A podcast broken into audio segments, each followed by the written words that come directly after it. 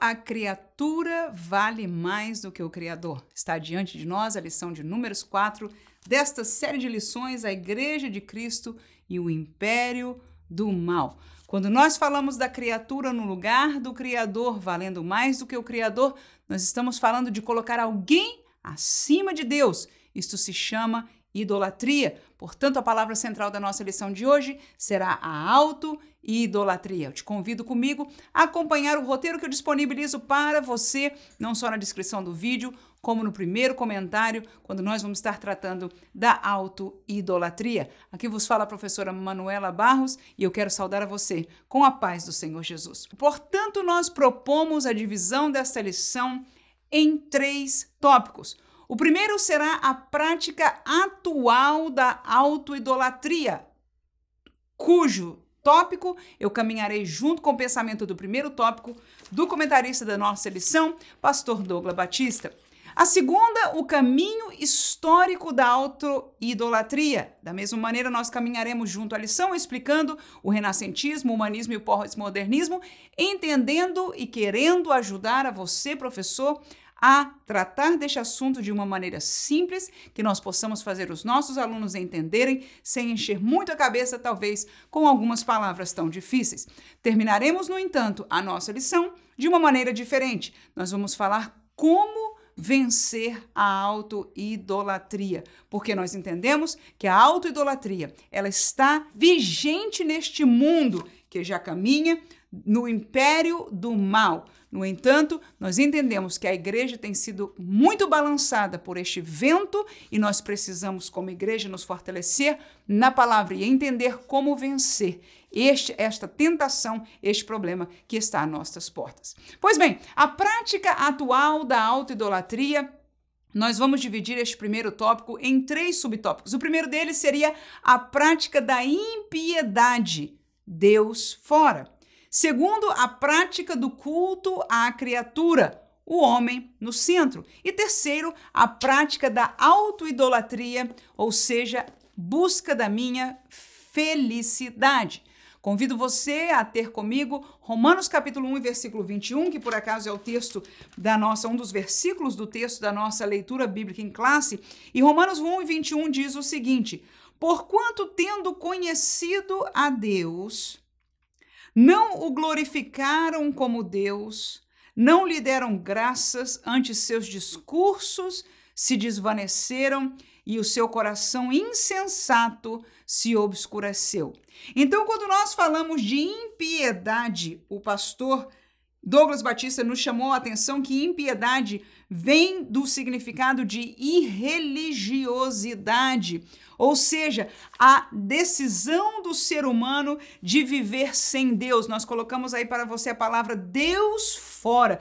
Portanto, a prática da impiedade, que é uma realidade cada vez mais patente na nossa sociedade, digo isso porque há anos atrás, há uma ou duas gerações atrás, de maneira geral, a sociedade humana era religiosa, diferentes religiões, diferentes sistemas, mas de maneira geral havia uma religiosidade e havia uma, uma maioridade, se eu pudesse dizer, no, no mundo ocidental do cristianismo junto ao judaísmo, mas mais do que tudo o cristianismo. Ora, esta realidade mudou drasticamente. Então nós vemos que a prática da impiedade tornou-se cada vez mais patente e este texto que nós lemos, eles tendo conhecido a Deus, no passado ou por teoria, eles não o glorificaram como Deus, antes com seus discursos e no seu coração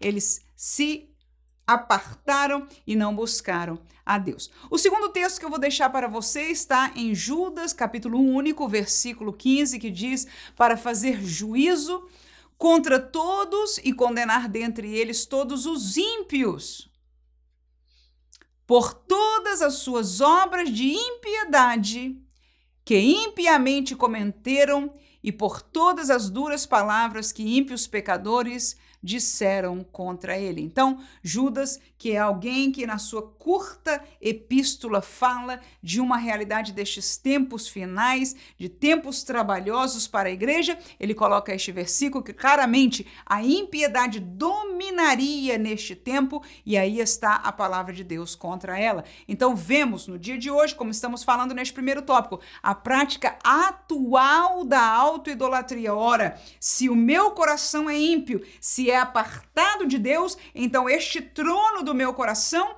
tornou-se, primeiro do que tudo, vazio, disposto a colocar alguém para reinar nele, e nós vamos entender que a nossa cultura tem nos imposto, tem nos levado a colocar o próprio homem neste centro. Segundo, é o que nós vamos falar, a prática do culto à criatura, o homem no centro, no mesmo texto da leitura bíblica em classe.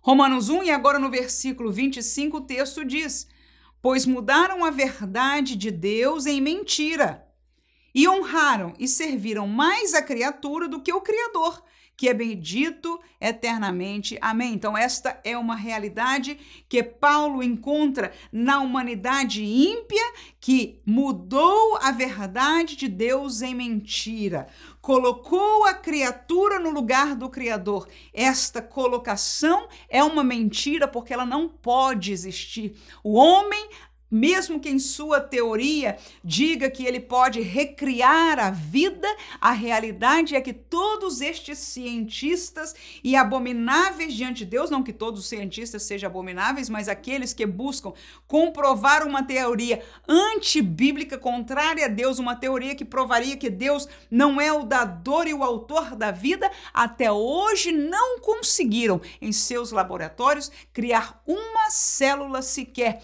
E é por isso que Deus é Deus e será para sempre. No entanto, nós entendemos que neste tempo que nós vivemos, há uma prática atual da autoidolatria, onde Deus tem sido colocado em segundo ou terceiro ou último plano e o homem no centro das suas vidas. Deixo ainda em Atos, capítulo 20, versículo 30, que diz: E que dentre vós mesmos se levantarão homens que falarão coisas perversas para atraírem os discípulos após si. Paulo estava se despedindo da igreja e explicando que ele sairia de cena, ele provavelmente não voltaria mais a estar com aqueles irmãos. No entanto, ele alerta ele que dentro mesmo do contexto da igreja de Jesus se levantariam pessoas cujas palavras, cujos sentimentos não seriam divinos, não seriam do Espírito de Deus, mas perversamente queriam atrair pessoas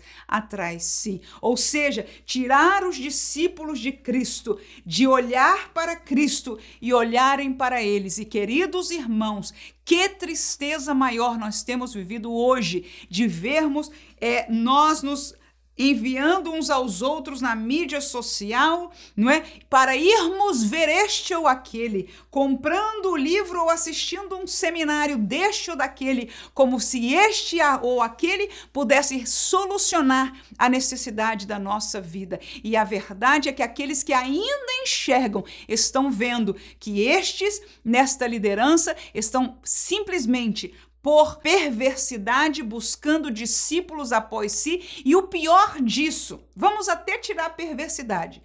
O pior disso é que eles estão tirando os discípulos do foco no Evangelho de Cristo Jesus. Existe uma manipulação da palavra, mas não existe nenhum destes que estão levando o povo a comer, a voltar, a amar, a ler a Bíblia. Esta palavra tem sido cada vez mais desprezada. Se fala dela, se manipula ou usa um versículo ou um texto dela, mas eu estou falando de uma alimentação diária, de um valor que deveria ter da palavra como autoridade maior na nossa vida. Isto já não se está encontrando com muita facilidade. Em terceiro lugar, quando estamos falando da prática atual da autoidolatria, nós vamos falar dela mesma. A prática da autoidolatria, a minha felicidade. Segundo Timóteo 3:2, o texto paulino diz: "Porque haverá homens amantes o quê? De si mesmos." Avarentos, presunçosos, soberbos, blasfemos, desobedientes a pai e mães, ingratos, profanos, e o texto segue, mas eu me foco nesta primeira colocação de que em, nestes tempos do fim, Paulo dizia, nos últimos dias, haverá homens que são amantes de si mesmos. Isto é uma palavra que nós trocamos aqui hoje, chamamos a prática da auto-idolatria. Aí ele está falando de liderança e nós vemos muitos líderes que, na verdade, são auto-idólatras, se colocam com posições e palavras humildes, e disto a palavra de Deus já nos alertou. Paulo foi usado pelo Espírito, mas muitos nas igrejas. Muitos no nosso meio que eram antes discípulos de Cristo foram enganados por homens como estes, por que não dizer por mulheres como estas, que sendo amantes de si mesmos, sendo amantes das suas próprias filosofias, como disse Paulo uma certa vez, do seu ventre, eles estão tirando as pessoas de serem guiados do evangelho de Cristo Jesus. Porque quando este evangelho toma o seu lugar, o homem desaparece. É muito interessante quando nós olhamos para um homem do quilate de, do apóstolo Paulo. Ele não era recebido com as pompas do mundo. Havia um grupo em cada cidade que eu conhecia que ia lá esperar por ele, chorando, amando, cuidava, dava casa para ele, mas na maioria das cidades ele sofria, ele era rejeitado, ele não era bem tido, porque aquele que coloca a palavra de Deus em primeiro lugar, ele fica à sombra do evangelho. Se há alguma glória, aleluia, Paulo diz: Eu não tenho do que me gloriar, aleluia. Ele entende claramente e ele é leva a palavra e o evangelho de Deus ao lugar que é proposto. Quem pode transformar, quem pode dar um futuro digno. E quando eu digo, não estou falando humanamente, mas a certeza da salvação, uma certeza e uma vida de fé é o evangelho de Cristo Jesus aqueles que estão te guiando a uma certa fé, a um certo caminho, a um certo futuro próspero, eles estão em verdade amando a si mesmo, porque você enganado ou eu enganado neste caminho, estarei comprando, estarei trabalhando, estarei propagando a palavra deles, os ensinos errôneos, e eu digo isso porque estão apartados do verdadeiro evangelho de Deus. Mas como saber o que é o evangelho, se eu, se você não lemos a palavra de Deus. E eu não estou falando de me preparar para a classe e ler um, dois ou dez versículos. Eu não estou falando de me preparar para uma pregação e ler um texto bíblico. Eu estou falando de diariamente vir a palavra de Deus devocionalmente, nos sentar, ler, pouco ou muito, e permitir que a palavra de Deus fale ao nosso coração e nós sigamos alimentados por ela. Deixo ainda Efésios capítulo 2, versículo 3, que diz: entre os quais todos nós também antes andávamos nos desejos da nossa carne, fazendo a vontade da carne e dos pensamentos, e éramos por natureza filhos da ira, como os outros também. Quem são os filhos da ira? Aqueles que fazem a vontade da carne. Veja como Paulo qualifica aí. Nós antes éramos assim, andávamos no desejo da nossa carne, fazendo a vontade da carne do pensamento. Não é esta, por acaso, a nova verdade? E quando eu digo nova, é por dizer, porque na verdade nós temos sido semeados isto há muito e muito tempo. E eu até me pergunto, é tão interessante, quanto mais nós somos pregados que nós somos livres, por um outro lado, quando nós olhamos bem, nós vemos que nós estamos tornando-nos mais escravos. Mas isso é conversa para uma outra hora. O que eu quero mostrar para você é que o espírito deste mundo, glória a Jesus, o espírito da Babilônia, o espírito que pairaria ante a vinda de Cristo para entrar este novo reino, este tempo, não é, de grande tribulação onde a direção estará na mão, não é, na direção mundial estará na mão do anticristo. Portanto, segundo o texto de Tessalonicenses, o espírito do anticristo já estaria presente, não é, nesta preparação do mundo. Nós estamos encontrando como parte dela, a prática da auto-idolatria. Segundo tópico, nós vamos caminhar, junto com o pastor Douglas Batista, num caminho histórico deste movimento da auto-idolatria. Ele começou este caminho histórico com o renascentismo, segundo a sua colocação, um movimento intelectual que nasceu na Europa, na Europa, na verdade, todos eles nasceram na Europa, mas o caso do renascentismo, ele é centralizado e apesar, como volto a dizer, eu vou tentar pairar estes movimentos em uma só palavra como central. Claro que nenhum destes movimentos podem ser é, contidos em uma palavra, em um somente tema. No entanto, para facilitar a sua explicação, professor, e o seu entendimento também, nós o faremos assim. Então, os três seriam: primeiro, o renascentismo, segundo, o humanismo e terceiro, o pós-modernismo. Ora, começando com o renascentismo, nós vamos tratar da seguinte maneira: este movimento intelectual queria dizer que a razão agora tem preeminência e a fé deve estar num segundo plano, terceiro ou bem distante de nós. Portanto, o tema central para o renascentismo seria a evolução ou a colocação superior da razão do homem. Ora, o evangelho não retira a razão do homem. No entanto, este movimento quer passar a razão para além dos ditames de Deus, glória a Jesus, que são entendidos e entendíveis pela sua palavra. Deixo para você alguns textos bíblicos, Romanos capítulo 12 versículo 1 e versículo 3. Veja o que a Bíblia diz: Rogo-vos, irmãos, pela compaixão de Deus, que apresenteis o vosso corpo em sacrifício vivo, santo e agradável a Deus, que é o que? O vosso culto racional. Porque pela graça que me é dada, eu estou no 3, digo a cada um de entre vós, que não saiba mais do que convém saber, mas que saiba com temperança, conforme a medida da fé que Deus repartiu a cada um. Ora, texto bonito.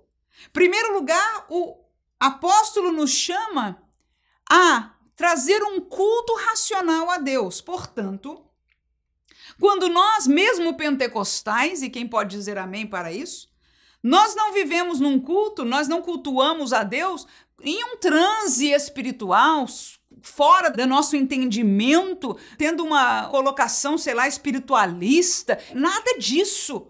O nosso culto a Deus é racional. Aleluia! Nós queremos agradar a Deus, nós queremos adorar a Deus, nós cantamos palavras, pelo menos deveríamos estar cantando, que exaltam a Deus. Em verdade, é outra tristeza. Os nossos louvores têm exaltado e sido centralizados no homem, caminhando como nós estamos estudando hoje, na autoidolatria. Então, no meio do louvor da igreja, nós estamos encontrando o que se vende, o que se vende hoje como cultura é a autoidolatria portanto, um louvor que me coloque como centro da atenção de Deus, Deus olhando para mim, me ajudando, me sustentando, me abençoando. Oh, que maravilha! No entanto, nós somos chamados pela palavra de Deus a olhar para Deus, que é o nosso culto. Nós estamos cultuando a quem? a Ele, a Deus, mas com a nossa razão, aleluia. Agora, dentro deste uh, culto, nós encontramos a verdade de Deus.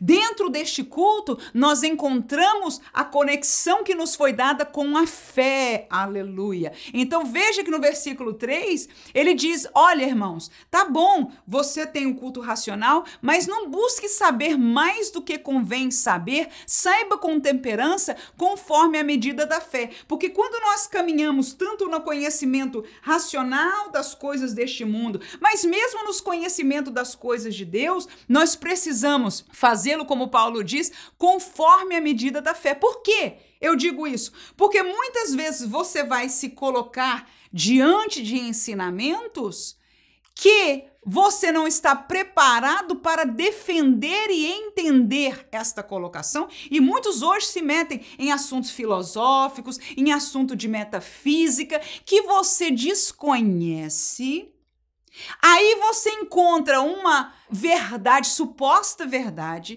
que você diz, mas são cientistas, mas são filósofos, e você assume. E porque você não cresceu na fé para defender, para entender, vou dizer melhor, para conhecer a verdade de Deus, então seria melhor você não ter se exposto a isso. Porque eu vendo aqui hoje, sei que muitos que estão falando de realidades espiritualistas no assunto da metafísica, eu encontro verdadeiramente cientistas de metafísica encarando estes líderes religiosos e fazendo-os comprovar aquilo que não existe. Então, quando os dois se encaram em um debate, você encontra que estes líderes que estão usando a desculpa da metafísica não estão falando de física, não estão falando de ciência, eles estão enganando o rebanho do Senhor. Mas no nosso meio há muitos que já estão proclamando a palavra, repetindo, vendo além, declarando, usando este processo chamado científico, um cristianismo científico que não tem nada de ciência e não tem nada de cristianismo. Amém? Então você veja que este movimento da razão colocou a razão lá em cima e nós fomos desde este tempo histórico, assediados a dar tal valor a ela, que nós não crescemos mais na fé e no conhecimento da palavra de Deus. Eu hoje, pela graça do Senhor, e que Deus me guarde, porque até falar isso eu tenho temor. Quando eu olho para a ciência, eu admiro, eu sei que nós, como seres humanos, crescemos muito, mas eu comparo ela imediatamente com a santa revelação de Deus para mim, porque neste livro, aprove a Deus revelar o que é verdadeiramente. Se existe um mundo de energia fora, como é que Deus existe tudo isso que se fala e Deus não nos falou absolutamente nada aqui? Não é verdade. A criação não foi produto de uma evolução, porque Deus nos disse a verdade. Foi assim que aconteceu em seis dias, e no sétimo dia ele descansou. Então veja, a ciência tem trazido proposições e nós culturalmente, por estes movimentos, temos sido levados a nível cultural a exaltar, enquanto em tempos antigos a religião, é, a fé e outros valores que estavam conectados com Deus é, eram muito mais valorizados do que a razão. Agora, historicamente, nós passamos esta fase aonde nós somos como comunidade global levado a colocar a razão acima. Eu não tenho problema com a razão. Deus não tem problema problema com a razão. O problema de Deus é com a mentira, é com o engano. Paulo disse a Timóteo: cuidado com aquela que é falsamente chamada ciência. Eu não tenho problema com a ciência. Sabe por quê, irmãos? A ciência comprovará a verdade de Deus. Quem pode dizer amém? No entanto, a falsamente chamada ciência, como diz Paulo, tem enganado a muitos e, em verdade, ela nem ciência é. Lucas capítulo 24, versículo 45. Disse: Então abriu-lhes o entendimento para compreenderem as Escrituras. Mais uma vez, nós não temos problema com a razão. Pelo contrário, Jesus diz aí que ele abriu o entendimento dos discípulos para entenderem as Escrituras. Agora, este texto não está falando da razão puramente humana. Tanto é que precisou Jesus abrir o entendimento. Significa que para as coisas espirituais, há coisas espirituais que é o Senhor que nos capacita a entender. Que o Senhor nos ajuda, o Espírito Santo de Deus tem esta missão, esta tarefa. Aleluia. E ele o faz com prazer porque Deus tem prazer em revelar aqueles que o temem, aqueles que o buscam. Muitos leem as escrituras sagradas até hoje em nossos dias. Você pode ter escutado isso de alguém e diz: Eu não entendo nada. E você pode estar lendo em português na sua língua materna. Aí você diz é porque o vocabulário né, de João Ferreira de Almeida é muito difícil. Aí você arruma uma Bíblia daquelas que, meu Deus do céu, falta na linguagem mais popular. E a pessoa ainda não consegue entender Será que o problema era desde o princípio a língua? Ou será que o entendimento era de outra maneira? Então eu quero com isso, eu não quero me aprofundar nisso, não é o assunto da lição.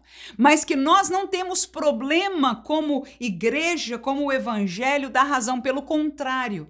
Nós amamos conhecer e prosseguir em conhecer as Escrituras e neste processo, pela graça de Deus, o Senhor, pelo seu Espírito, nos capacita a entender e ver, aleluia. E mesmo que aqueles que não vejam talvez uma dimensão mais profunda espiritual, tão facilmente, a Escritura é suficiente para levar ao homem ao caminho do Evangelho, ao caminho de Deus, ao caminho da salvação que o Senhor preparou para todos. Agora, nem todos aceitam, nem todos querem. No entanto, nós não negamos a razão, mas não colocamos a razão acima de Deus, porque o Senhor Deus, ele é o autor da razão e ele é o autor da fé. E dentro da razão, dentro do conhecimento humano, ele nos fez saber o que era necessário neste livro. Termino com 1 Coríntios 14 e 15 que diz: "Que farei, pois?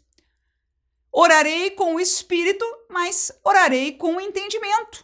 Cantarei com o espírito, mas também cantarei com o entendimento. Este é um texto pentecostal. Aleluia, porque Paulo é pentecostal. Porque o evangelho de Cristo, aleluia, Jesus falou que viria o pentecostalismo, não chamou esse nome, não, é verdade. Ele disse que o Espírito haveria de vir, que seria derramado. Fique em Jerusalém até que do alto sejais revestidos de poder. Aleluia! A promessa foi cumprida. Pedro, usado pelo Espírito, diz que esta promessa não era só para aqueles, mas para aqueles que estavam longe, para as próximas gerações e a todos quantos o Senhor chamasse. E está aí Paulo, não é que não estava naquele dia com os apóstolos, mas ele diz, ensinando a igreja de Corinto, ele diz que farei irmãos, a gente vai orar só com o Espírito, só em línguas estranhas? Não, eu vou orar em línguas estranhas, mas eu vou orar com entendimento, eu vou cantar em línguas estranhas, no Espírito, sentindo a graça de Deus, aleluia, mas eu vou cantar em entendimento. Com isso eu quero dizer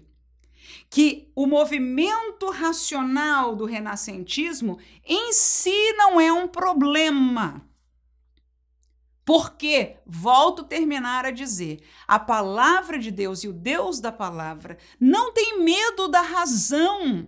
Nestas escrituras eu encontro gente capacitadíssima, um homem como Davi, um homem como Jó, um homem como Paulo de Tarso, irmão. Desculpa, era um sujeito muito capaz.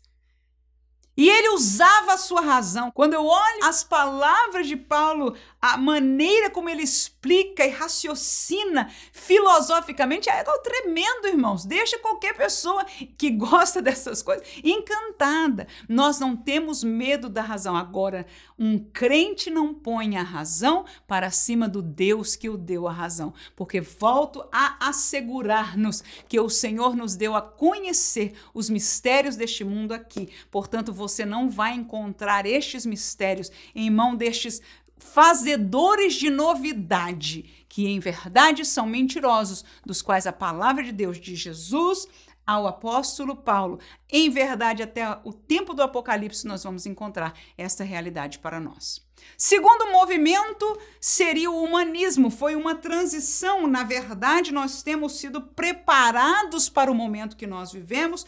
Então, a partir do renascentismo houve esta ênfase na razão e agora entra o humanismo, quando a ênfase é no homem. E o cerne deste movimento eu queria colocar para você, talvez até não seja, mas eu quero colocar como foco, porque foi o que o pastor Douglas colocou para nós também, e é cerne deste movimento também é na moral do homem. Como assim, irmã? O homem no movimento humanista ele é tido como um ser bom por natureza. E eu falo isso porque só nesta colocação, se alguém acredita na proposta humanista, ele não pode acreditar na revelação de Deus.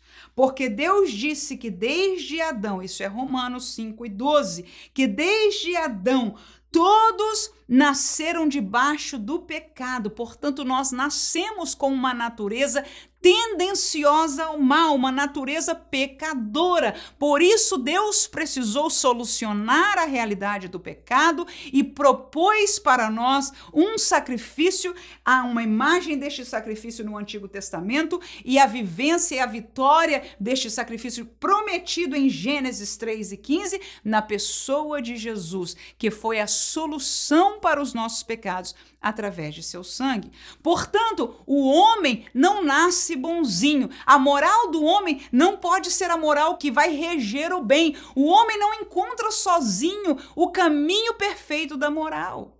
Não é que ele não tenha nenhuma moral em si mesma. Aliás, Deus deu ao homem o que se chama consciência moral. Ou seja, por mais ímpio que um homem possa ser, ele tem consciência de uma moralidade que Deus colocou nele. Isso é algo que Deus pôs esta capacitação. Mas você veja que as suas obras, apesar de ter consciência, as suas obras, por natureza, são contrárias à lei de Deus. Agora, Deus, que é um ser moral, que é um ser justo, que é um ser perfeito, que criou este homem, Adão, em perfeição, perfeição moral, inclusive, aleluia então, este Deus revelou a sua moralidade, fez a humanidade conhecer a moral através da Bíblia Sagrada, através da lei do Antigo Testamento e da réplica, num certo sentido, dessa lei, dessa, do refazer da moral da lei no Novo Testamento. A moral da lei antiga foi reposta. Você vai ver Jesus falando dela, você vai ver Paulo falando dela, você vai ver Pedro falando dela. Por quê? Porque a moral de Deus ela é um só. O que é certo para Deus sempre foi certo, o que é errado sempre foi errado. Matar, roubar, adulterar sempre foi errado para Deus e até os nossos dias. Ué, no entanto, o humanismo propõe que o homem é naturalmente bom, são as circunstâncias da sociedade, são os problemas, são os líderes, são é a pobreza ou é a esquerda ou é a direita que o fazem fazer algum mal ou enfim, mudar a rota da sua vida. No entanto, nós entendemos que isso está oposto àquilo que a palavra de Deus nos ensina. Deixa para você Efésios capítulo 2, versículo 1 ao 3, o texto diz: e vos vivificou, estando vós mortos em ofensas e pecados, em que noutro tempo andastes segundo o curso deste mundo, segundo o príncipe das potestades do ar, do espírito que agora opera nos filhos da desobediência, entre os quais todos nós também antes andávamos no desejo da nossa carne, fazendo a vontade da carne dos pensamentos, e éramos por natureza filho da ira, como os outros também. Então veja esta realidade que nós nascemos nessa situação apartados de Deus. Colossenses 3 3, 8 e 9. O texto diz: Mas agora despojai-vos também de tudo: da ira, da cólera, da malícia, maledicência, palavras torpes da vossa boca. Não mintais uns aos outros, porque já vos despistes, olha aí, do velho homem com os seus feitos. Ou seja, o velho homem aqui está tratando de alguém que nasceu de novo espiritualmente. O velho homem é o homem natural. E o que, que nós lemos no versículo 8? Ira, cólera, malícia, maledicência, palavras torpes, mentira. Tudo isso era parte da nossa natureza como seres humanos. Então, era já de nós. Agora nós saímos disso, fomos transformados pela graça do Senhor. Agora o Espírito habita em nós. Judas 1 e 10 terminam: Estes, porém, dizem mal do que não sabem, e naquilo que naturalmente conhecem, como animais irracionais, se corrompem. Estes são aqueles que estão corrompendo a igreja do Senhor. Eles falam mal do que não sabem. A verdade é de que Veja que ele diz aquilo que naturalmente conhece. Por quê? Porque estas pessoas só conhecem o natural. Escute, por favor. Estes líderes nunca provaram o novo nascimento. Escute, por favor. Há alguns que chegaram a apostatar, não vou negar. Mas muitos, na classe passada e na live passada, eu falei do movimento emergente que hoje é chamado o cristianismo progressista. Como disse, eu tenho acompanhado desde 2007 este movimento e ao ler os seus livros de seus autores, você vê um após o outro. Eram cristãos, cristãos nominais, concordavam com uma coisa, discordavam com outra. Era tudo no pensamento, no entendimento filosófico, político. Mas ser crente é nascer de novo. Nicodemos perguntou para Jesus: Como, Senhor? E ele disse: é necessário nascer de novo.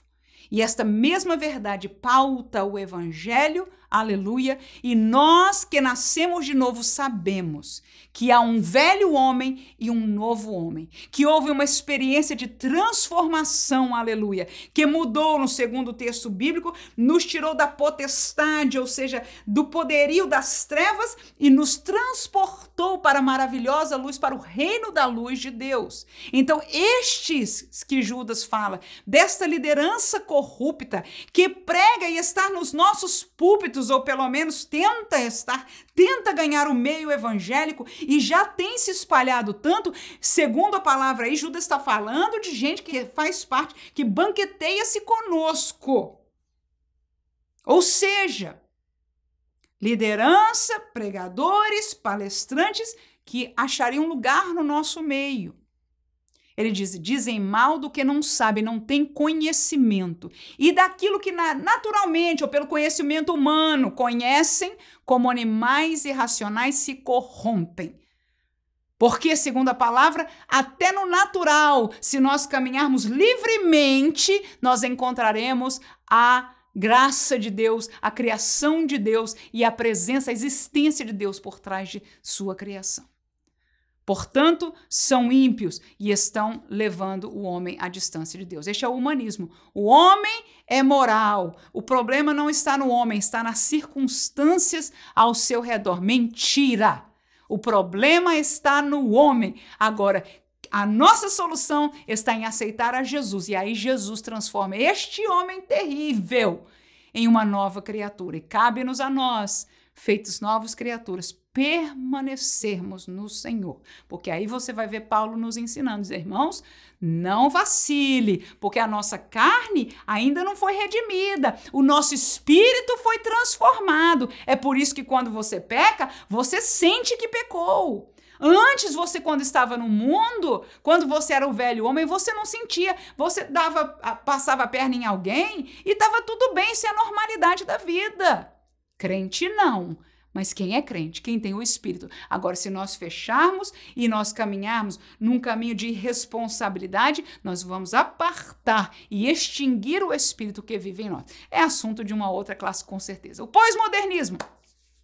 Neste caminho, já falamos, o renacetismo colocou a razão para cima, o humanismo colocou o homem no centro e agora o pós-modernismo eu deixo como palavra central a minha verdade. Ou seja, a verdade agora não existe. Ela é relativa. Você tem a tua verdade, eu tenho a minha verdade, esta é uma das premissas do pós-modernismo. Eu deixo para você o texto de Romanos, onde nós temos a nossa leitura, do 21 ao 23, Romanos 1. Diz assim a palavra de Deus.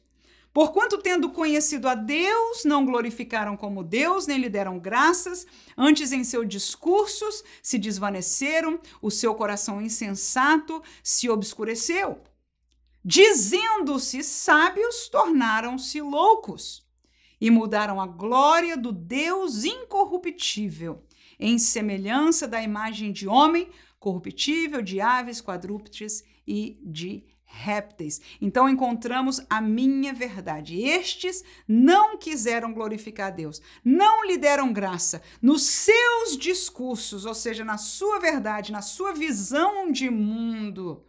No seu coração insensato, eles decidiram ficar distante de Deus. E esta é a realidade cultural que nós somos ditos que podemos ter.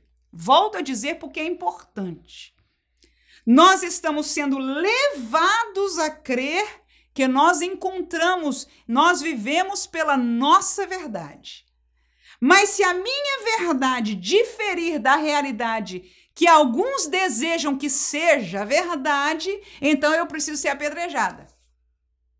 Você está entendendo?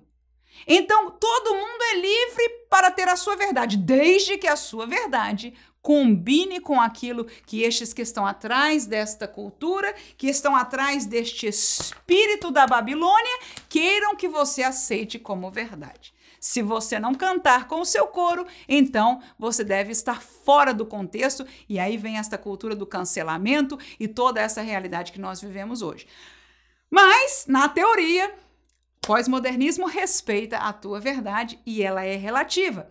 A minha, a tua. Você pode amar Jesus, ter a tua Bíblia, tá tudo bem, a tua verdade é a minha, etc. De preferência que você não fale. Já lemos o texto de Romanos, 2 Timóteo 3, versículo 2 a 5, o texto lê assim: Porque haverá homens amantes de si mesmo, avarentos, presunçosos, soberbos, blasfemos, desobedientes a pai e mães ingratos, profanos, sem afeto natural, irreconciliáveis, caluniadores, incontinentes, cruéis, sem amor para com os bons, traidores, obstinados, orgulhosos, mais amigo dos deleites do que amigos de Deus, tendo a aparência de piedade, mas negando a eficácia dela destes afasta-te. Ora, a palavra não nos engana de que por trás do homem natural, por trás de uma colocação cultural de liberdade,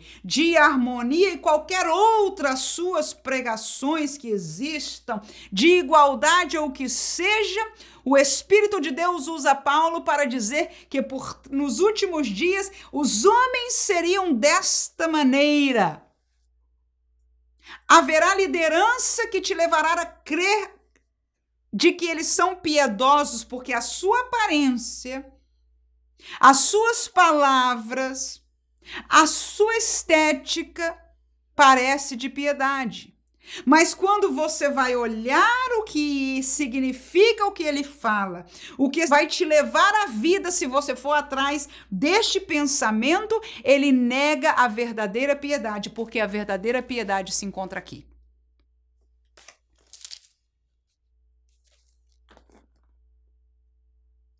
Se nós deixarmos a palavra de Deus, se nós tentarmos brigar, lutar ou defender por um rótulo político, de classes, social, racial.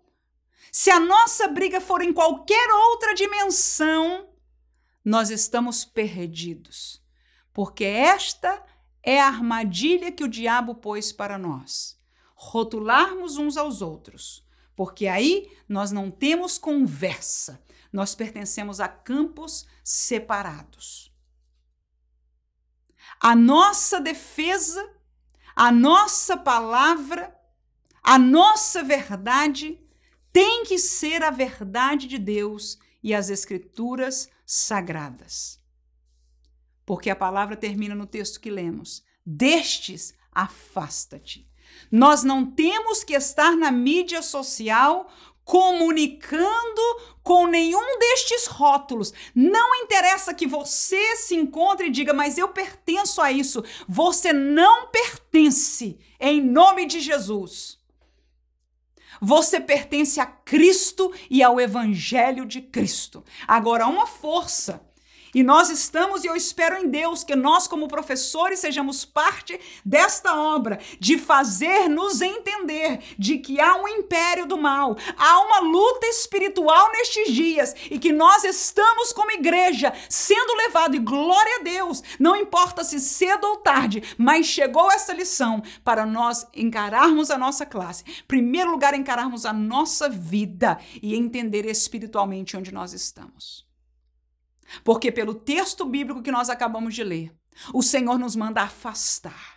Não importa que você diga, mas eu me identifico com este rótulo, saia dele e venha para o evangelho de Cristo. Aqueles que no rótulo acertarem com você, diga, meu irmão, glória a Deus, venha mais para cá, saia daí também. Tá entendendo, irmãos? Nossa arma não pode ser outra, porque eu vou dizer para você, Parte do pós-modernismo, parte do humanismo, parte do cristianismo progressista, como você já estudou, é tirar a autoridade da Bíblia Sagrada. Se nós perdermos ela, já perdemos tudo, não vai ter mais nada, não tem onde sustentar. Vamos nos sustentar em quê, na minha opinião? Porque agora a realidade do pós-modernismo não vai mudar. É a minha verdade contra a tua verdade. E, na verdade, o pós-modernismo nos leva à última das, das batalhas que acontecerá no meio da sociedade da razão. Porque o pós-modernismo não aceita mais a razão do homem. Ele diz que não pode estruturar uma defesa na razão. Vou deixar isso para outra hora porque é profundo. No entanto, eu quero com isso dizer que a palavra nos chama a apartar-nos, a afastar-nos, tanto de um como de outro.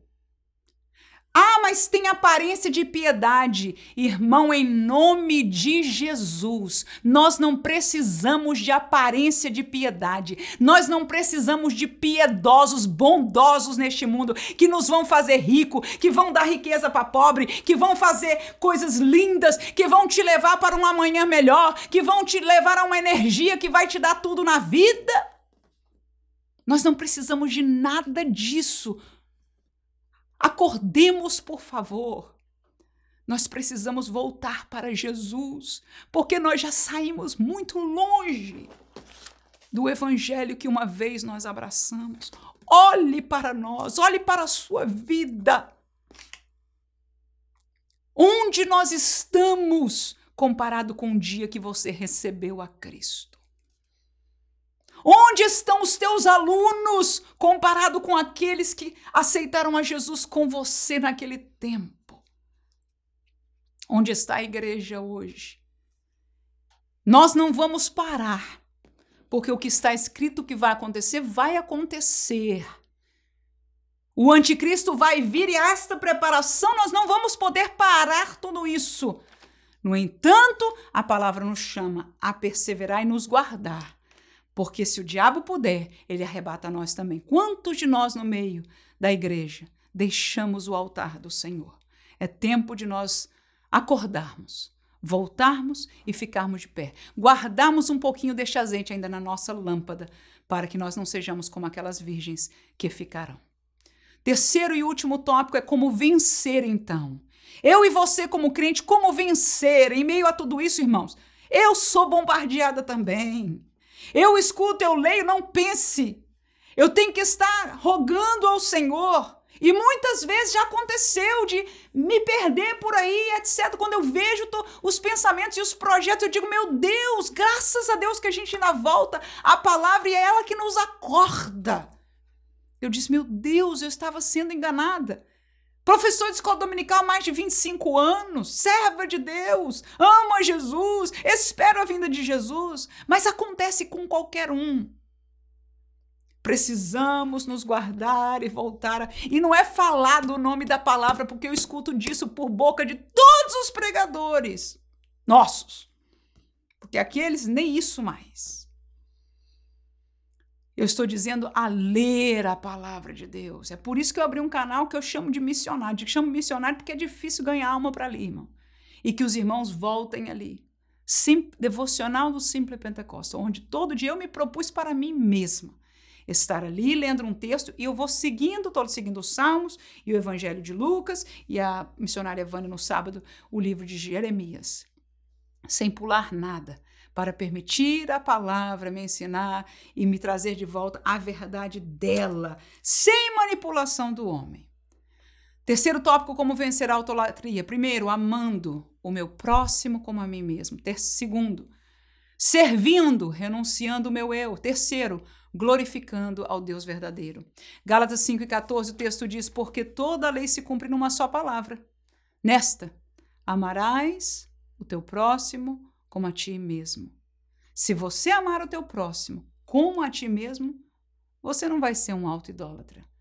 Porque se você estiver te idolatrando, você vai estar idolatrando seu próximo também. Isso não existe. Aleluia.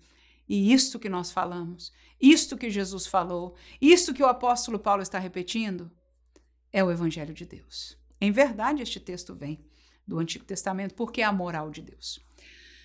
Romanos capítulo 12, versículo 10 diz: Amai-vos cordialmente uns aos outros com amor fraternal, preferindo-vos em honra uns aos outros. Versículo 12 ao 16: Alegrai-vos na esperança, sede pacientes na tribulação, perseverai na oração, comunicai com os santos nas suas necessidades, segui a hospitalidade, abençoai aos que vos perseguem, abençoai e não amaldiçoeis. Alegrai-vos com os que se alegram e chorais com os que choram. Este texto então nos mostra que nós devemos estar juntos, viver uns com os outros. E até no primeiro versículo diz: preferindo-vos em honra. Se você consegue romper-se a si mesmo para dar mais honra a alguém do que a sua própria vida, é impossível a autoidolatria encontrar lugar. Mas porque nós estamos já tão picados, nós já somos tão levados por esta mentira que vem da sociedade, mas que avassalou a igreja. Quem de nós quer preferir o irmão em honra? Quer verdadeiramente ser hospitaleiro, quer verdadeiramente amar uns aos outros fraternalmente, quer é, abençoar as pessoas, aleluia. Então, esta realidade já não se vive mais. Mas se nós queremos matar a autoidolatria, vamos praticá-la. E rompe por dentro, irmão. Tem que ser proposital, tem que ser racional. Agora, com a ajuda do Espírito de Deus. É dia de Jesus, eu sei, a tua palavra me diz. Olha, se eu não ler a palavra e não escuto esta mensagem aqui, eu não vou lembrar de preferir alguém em honra Jesus, eu é que devia ser estar lá, porque é isso a mensagem que a gente tem. Eu é que tenho que ganhar, eu que tenho que ter a preferência, eu isso e eu aquilo. Agora, você tendo, dizer, irmão, faz favor, vem aqui, ou seja abençoado, a oportunidade é sua, tome este lugar, e o que seja, irmãos, que Deus te leve a fazê-lo. Você, na consciência, vai praticar Agora, ao, ao, entre o pensar, o lembrar da palavra e colocar em ação, com certeza você vai precisar da, do auxílio do Espírito Santo. Porque a nossa carne, irmão, se levanta como um, um, um, um leão bramador. Nós não aceitamos mais. Mas precisamos voltar, como dissemos, ao Evangelho de Cristo. Segundo, renunciando o meu eu através do serviço. João capítulo 13, versículo 14 e 15, Jesus mesmo disse: Ora, eu, se eu, Senhor e Mestre, vos lavei os pés, vós deveis também lavar os pés uns dos outros. Porque eu vos dei o exemplo, para que, como eu fiz, façais vós também. Nós entendemos que Jesus não estava ensinando a gente a lavar o pé. Mas se ele é Senhor e ele serviu, e ele foi humilde junto aos seus seguidores, ele disse: Eu estou deixando para você os exemplos, porque quem vai ser maior no reino de Deus será o menor dentre vós. Mas a gente esquece dessa palavra. E sabe por que a gente esquece? Porque a gente não lê.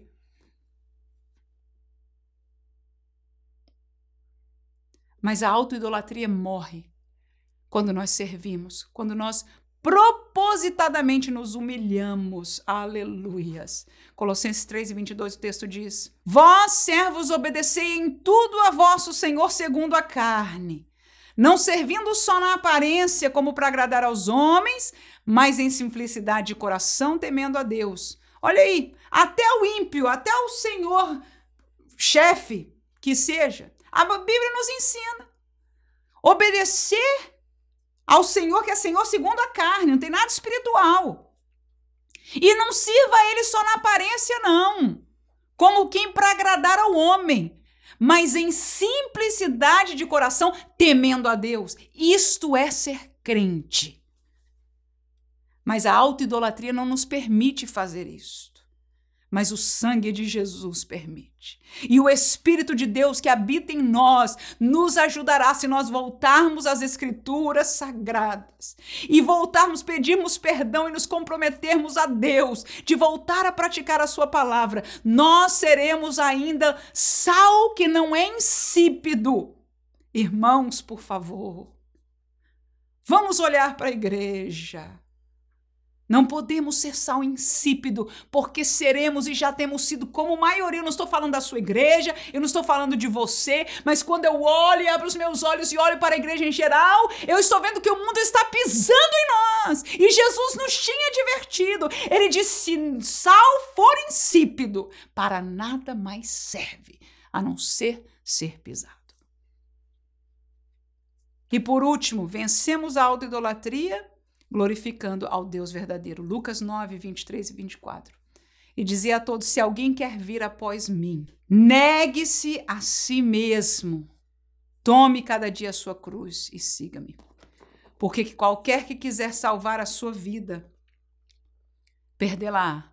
Mas qualquer que, por amor de mim, perder a sua vida, salvá-la. Se amamos a Jesus, se glorificamos a Jesus, nós negaremos a nós mesmos. E negar a si mesmo é o oposto da autoidolatria. É dizer, em vez de eu ser o primeiro da fila, Senhor Jesus, toma a liderança, eu vou ficar aqui atrás. Vou até ficar atrás do meu irmão, aleluia. É negar a si mesmo, é tomar a sua cruz, ou seja, coisa difícil, ruim, pesada, vergonhosa.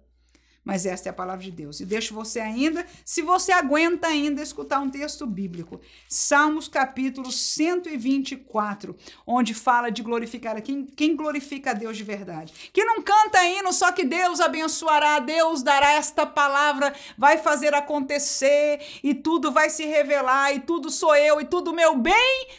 Hinos humanistas, hinos pós-modernos.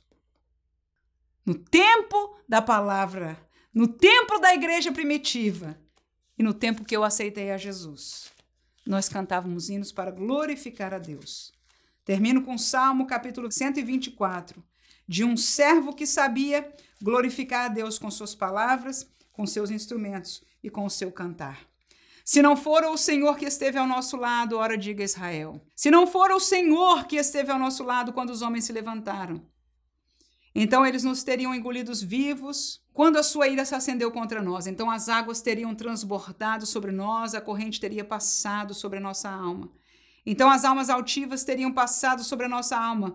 Bendito seja o Senhor, que não nos deu por presa sua a seus dentes. A nossa alma escapou como o laço dos passarinheiros, o laço quebrou e nós escapamos. O nosso socorro, o nosso socorro o nosso socorro está em nome do Senhor. Não está na moral do homem, no humanismo, não está na minha verdade, não está na razão. O nosso socorro está em nome do Senhor, que fez o céu e a terra. Amém.